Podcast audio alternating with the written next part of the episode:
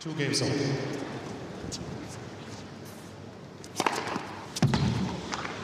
Fifteen love.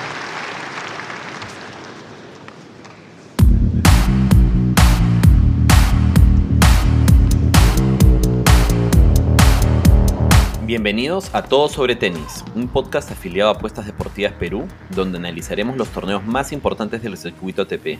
Encontrarán entrevistas con tenistas profesionales y sobre todo les contaré algunas anécdotas mías y recomendaciones de apuestas para los partidos más importantes de la semana.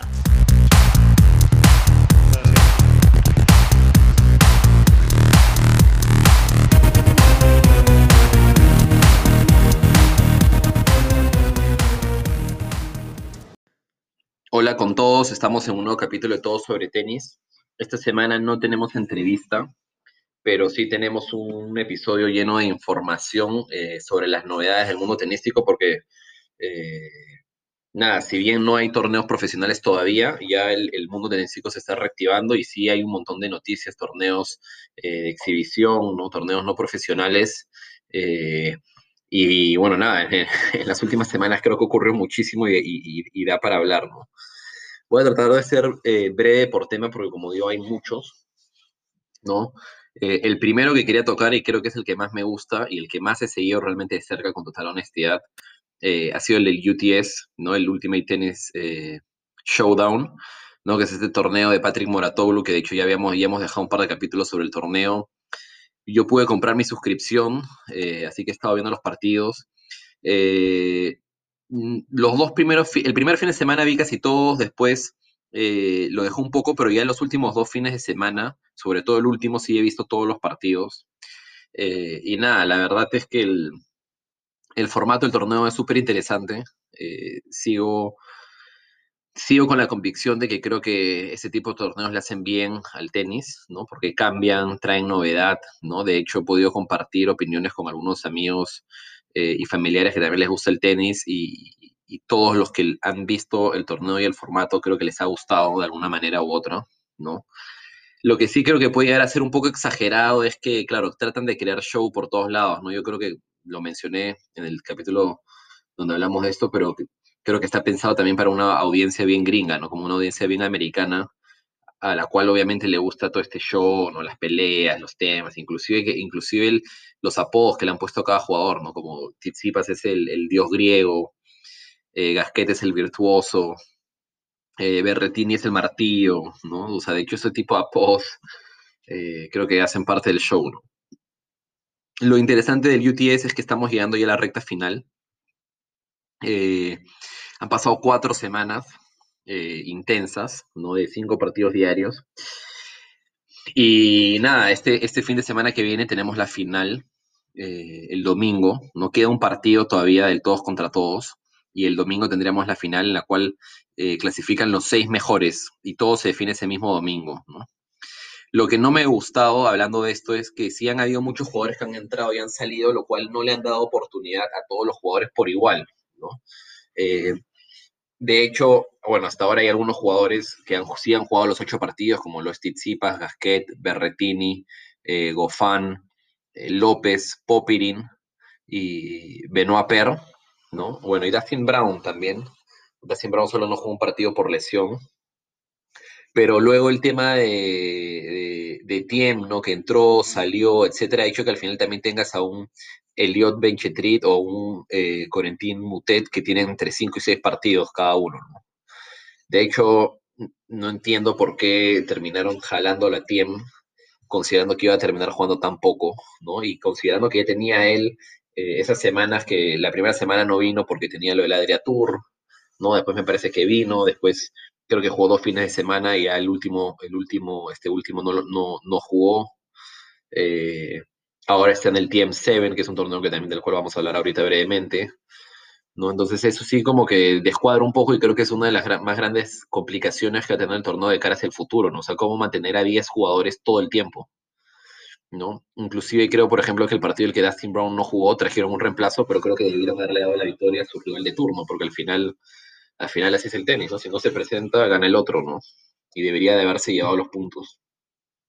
Pero bueno, nada, este, este sábado tenemos el último partido del, como el round robin, como se conoce.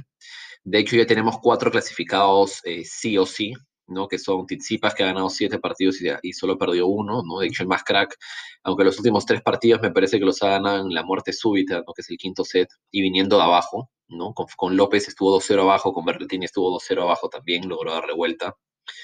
Eh, con Mutet también estuvo 2-0 abajo, que me acuerdo, justo este fin de semana. ¿no? Los últimos tres partidos les ha dado vuelta, eh, estando 2 sets a 0 abajo.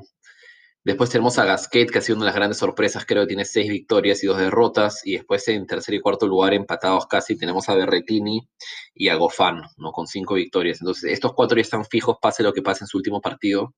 Y lo que falta definir es quiénes van a ser los otros dos que acompañen eh, eh, a estos jugadores entre los seis clasificados, ¿no? Porque los dos primeros, los dos primeros van a ir directamente a, las semifinales, ¿no? Y entre los otros cuatro van a salir los otros dos jugadores de las semifinales, ¿no? Y después ya tienes, bueno, semifinales y final, ¿no? Entonces lo que falta definir es quiénes van a ser esos otros dos jugadores que van a ir a jugar como que a los cuartos de final, por así decirlo, ¿no? aunque solo de un lado. Que puede estar entre Popirin, que tiene tres victorias, Feliciano López y, y Benchetrit, que fue uno de los que se metió, eh, de los que se metió después, pero que nada, en sus cinco partidos ha, jugado realmente bastante, bastante decente. Entonces, nada, eso es lo primero, ¿no? El, como digo, el formato está súper bueno. El tema es que no lo pasan en todos lados, ¿no? Hay que comprar la suscripción, pero creo que haber pagado 13 dólares para disfrutar de tenis un mes completo y con tantos partidos, y considerando también que puedes entrar a ver los partidos después, ¿no? O sea, es como, la biblioteca de los partidos ahí, puedes entrar a verlos. Obviamente no es que vas a entrar a ver cinco veces el mismo partido, pero, pero está bueno que si te, si te vas a parar alguno, puedes entrar desde tu celular, tu tablet, tu laptop, desde donde sea y, y, verlo, ¿no? Y los partidos realmente que es, como duran entre 40 minutos, una hora, una hora aproximadamente, son bastante digeribles de ver y bastante interesantes. Entonces, eso sobre el, sobre el, UTS, que ya está yendo a su final, ¿no?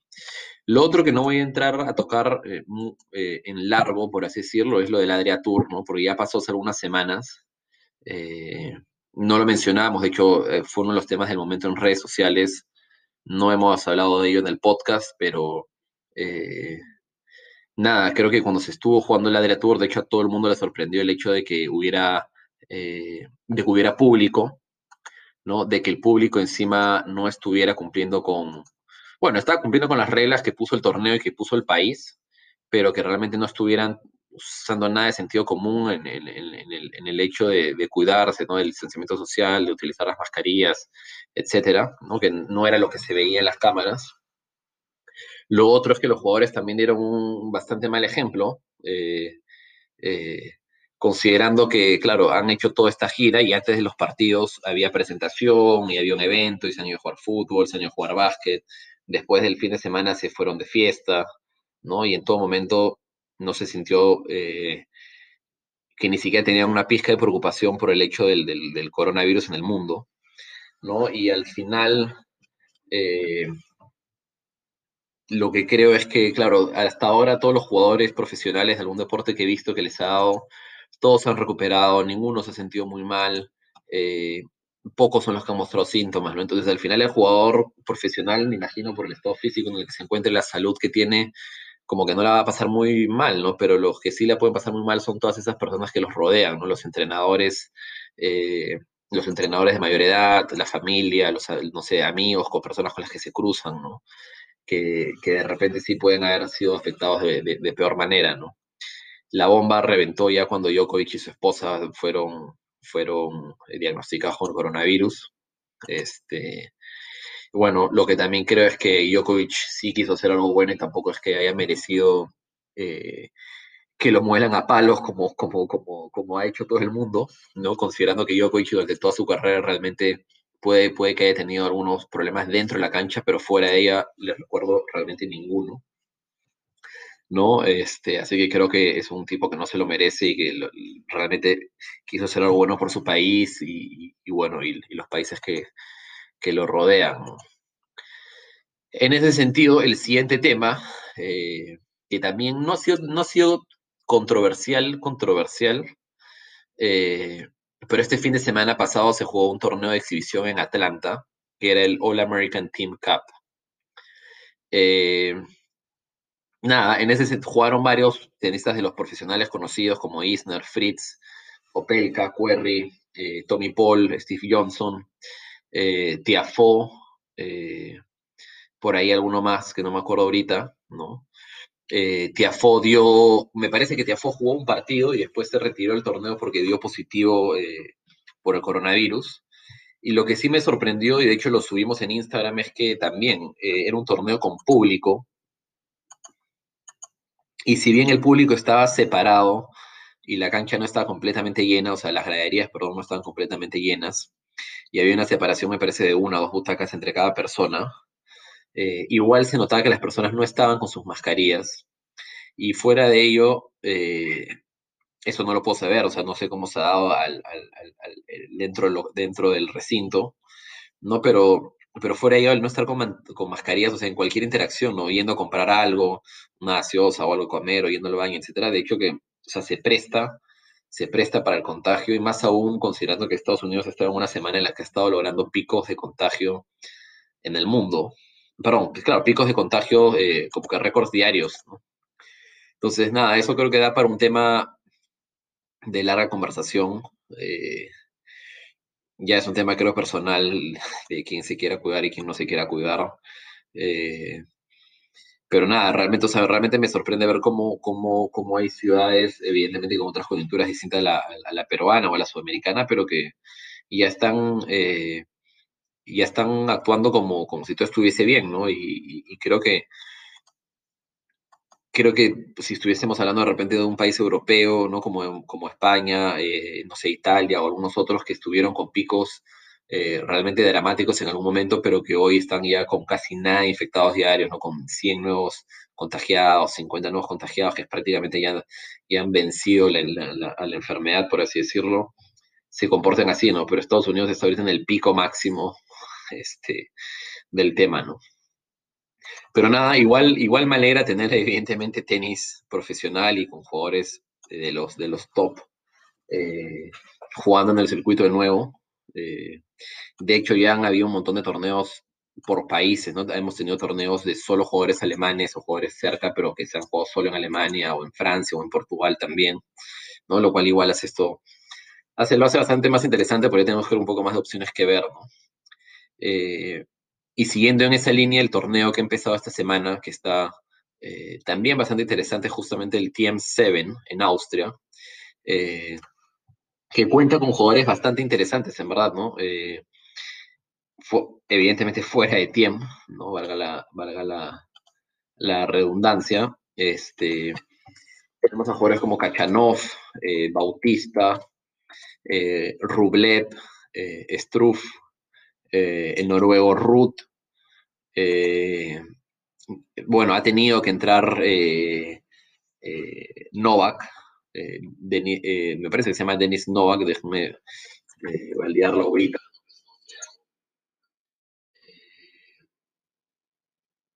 Ha tenido que entrar él y me ha tenido que entrar, me parece, alguien más, porque se retiraron algunos, ¿no? Se retiró, se retiró este Dimitrov, creo que sí, creo que se retiró Dimitrov, se retiró Koric eh, y se retiró Monfils, me parece. Eh, entonces, nada, he tenido que entrar Struff, creo que ha sido una de las llamadas del último momento. Eh, Ruth también. Y, bueno, me parece que Kachanov, creo que Denis Novak siempre estuvo. Este, nada, este es un torneo que se está jugando en García, ¿no? A diferencia del UTS que se está jugando en, en, en cancha más rápida. Me sorprende que Berretini haya decidido jugar este Team 7 considerando que el fin de semana tiene que jugar eh, el UTS de nuevo en otra cancha, ¿no? Está bien que Austria y Francia no están tan lejos, pero igual el trajín de ir, venir, jugar, cambiar de, cambiar de superficie, me imagino que puede jugarle en contra.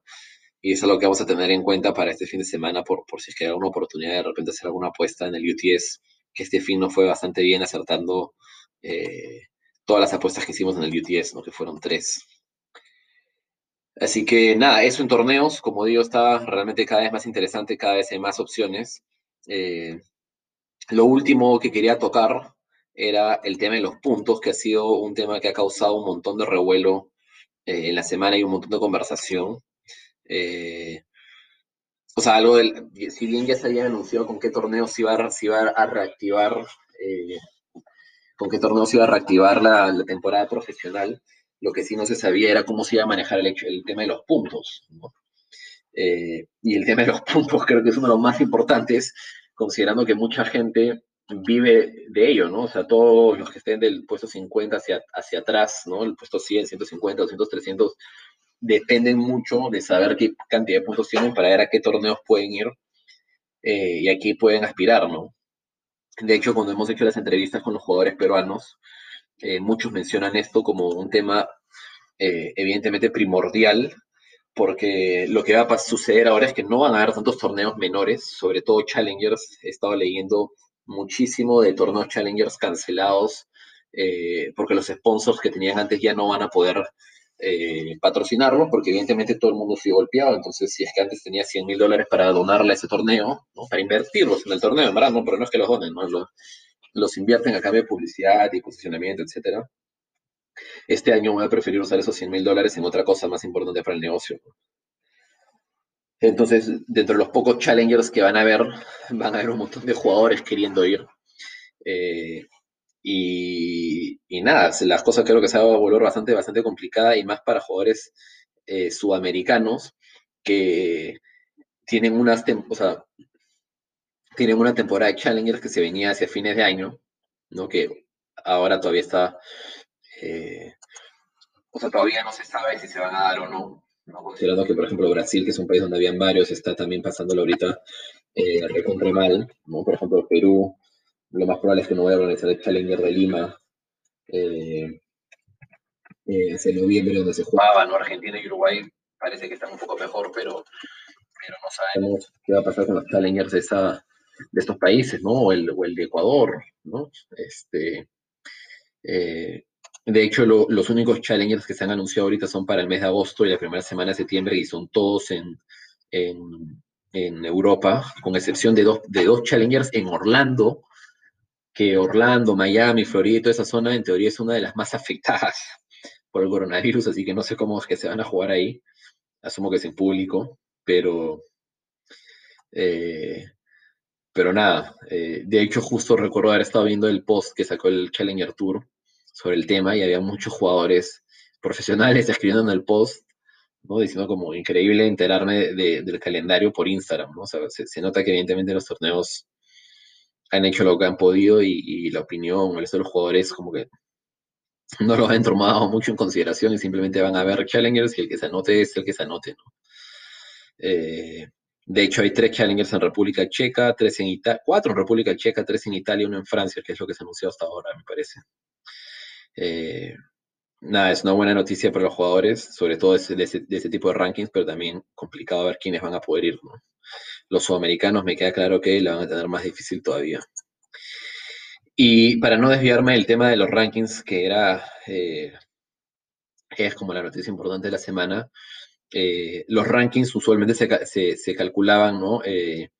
los mejores 18 torneos dentro de un periodo de 52 semanas, teniendo que cumplir evidentemente ciertos Grand Slams, cierta cantidad de Masters 1000, de 500, de 250, etcétera, para los top, ¿no? Y para el resto, eh, bueno, sumadas sus challengers, sus futuros, etcétera, Ahora lo que dicen es que eh, el periodo de tiempo va a ser de 22 meses, ¿no?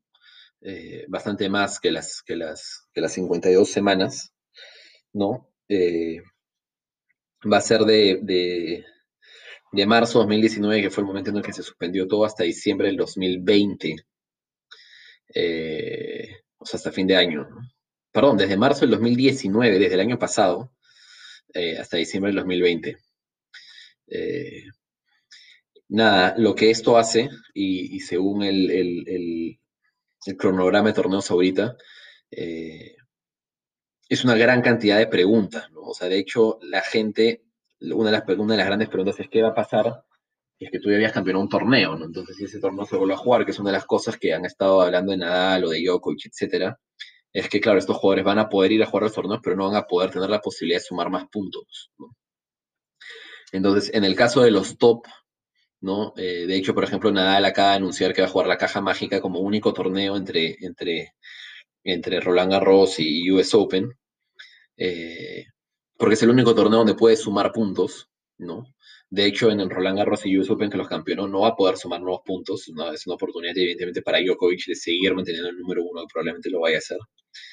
Eh, pero lo que sí va a pasar es que o sea, lo que sí, perdón, al revés, ¿no? Lo que yo no creo que vaya a pasar es que igual que decidan no ir porque no puede sumar puntos. Evidentemente, si pudiera jugar un Grand Slam y tengo la, siendo Djokovic, ¿no? Siendo Djokovic y Nadal, eh, y tengo la posibilidad de, evidentemente, seguir en la carrera de alcanzar a, a, Federer, lo van a hacer.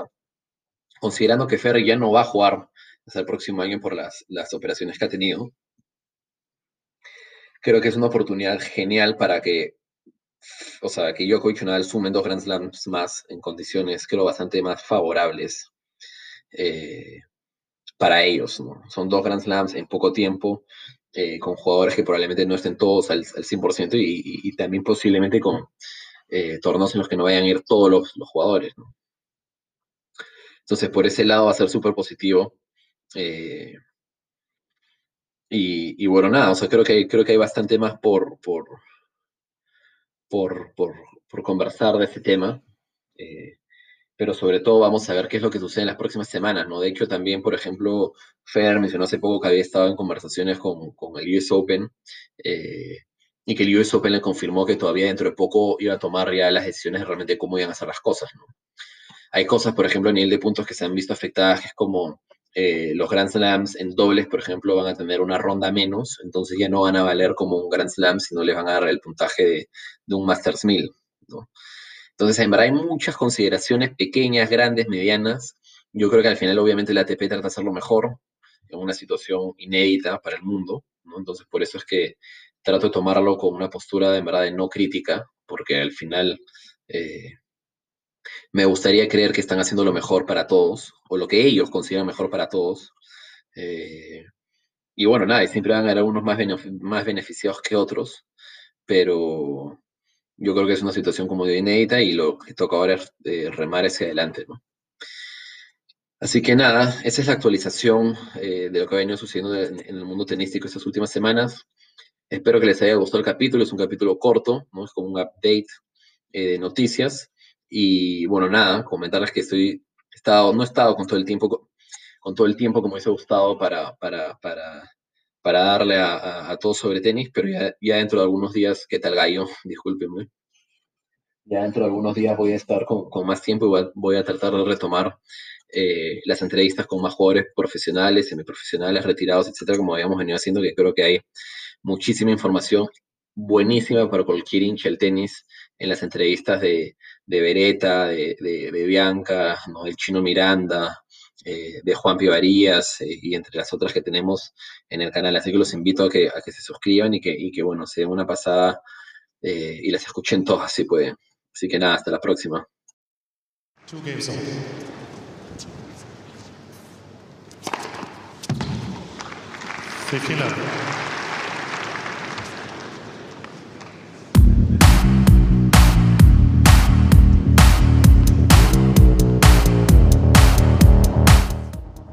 Gracias a todos por llegar hasta el final y escuchar este capítulo de Todo sobre Tenis. No se olviden de suscribirse en Spotify y Apple Podcast y sobre todo seguirnos en Instagram y recomendarnos a todos sus amigos.